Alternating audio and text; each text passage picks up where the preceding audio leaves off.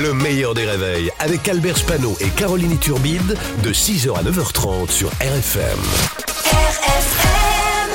Limité à 80 avec Pascal Atenza sur RFM. Il est là d'une part parce que vous le plébiscitez et d'autre part parce qu'il est payé. Oui, Bonjour ça. Pascal.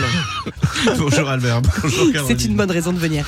Salut Pascal. Alors on va parler d'Elon Musk, le propriétaire de Twitter qui a failli s'appeler Nice, Oui. comme euh, la ville des Alpes-Maritimes, parce que ses parents l'ont conçu à Nice. Oui, alors déjà, euh, j'ai pas envie de savoir où mes euh, parents ont fait euh, un, un crac crac. Crac, hein, crac. Personne ne veut savoir ça. Alors un hommage à la ville de Nice où il a été conçu. Elon Musk a donc failli s'appeler Nice euh, Musk. Ah ouais Nice, la ville d'Eric Ciotti, Eric Ciotti, qui est très actif sur la loi immigration en ce moment, mais avec humour, euh, avec euh, quand même cette blague qu'Eric Ciotti aime à raconter. Alors je vous la fais. Il y a un migrant et un réfugié sur un bateau. Le migrant et le réfugié tombent à l'eau. Voilà, fin de la blague.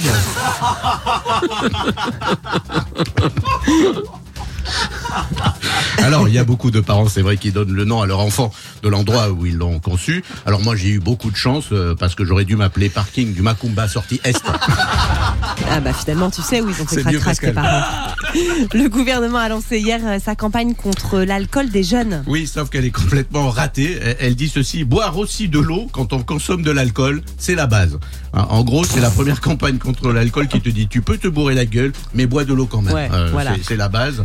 Et aussi, pense à manger avant de consommer de l'alcool. C'est la base. Voilà, c'est plus une campagne de prévention contre l'alcool, c'est l'emploi du temps d'un breton. Alors, les conséquences de l'alcool sur les jeunes sont quand même très très très graves. Ça les fait faire n'importe quoi. La preuve, en soirée étudiante, ils écoutent les lacs du Connemara de Michel Sardou. Tu arrêtes tout de suite. Sardou, ce fléau. hein. Et je suis bien content de plus être étudiant non plus.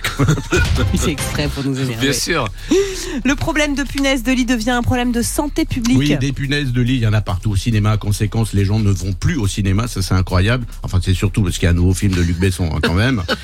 Alors astuce, euh, si un matin vous vous réveillez et qu'en sortant du lit vous remarquez que vous avez des rougeurs sur le corps, voire des croûtes et des démangeaisons, deux solutions, c'est soit des punaises de lit, soit tu as passé la nuit avec Affida Turner. Et enfin, des chercheurs sur l'astrologie ont découvert le signe du zodiaque que tout le monde déteste. Oui, alors ne dis rien Caroline, je sais. Le signe astrologique que tout le monde déteste, c'est le signe astrologique euh, d'Anne Hidalgo. je crois. c'est sûr, c'est celui-là. Bravo Pascal, merci Pascal. Et on salue. Nice également et la Bretagne évidemment. Tout ça c'est pour rire. Le meilleur des réveils, c'est seulement sur RFM. RFM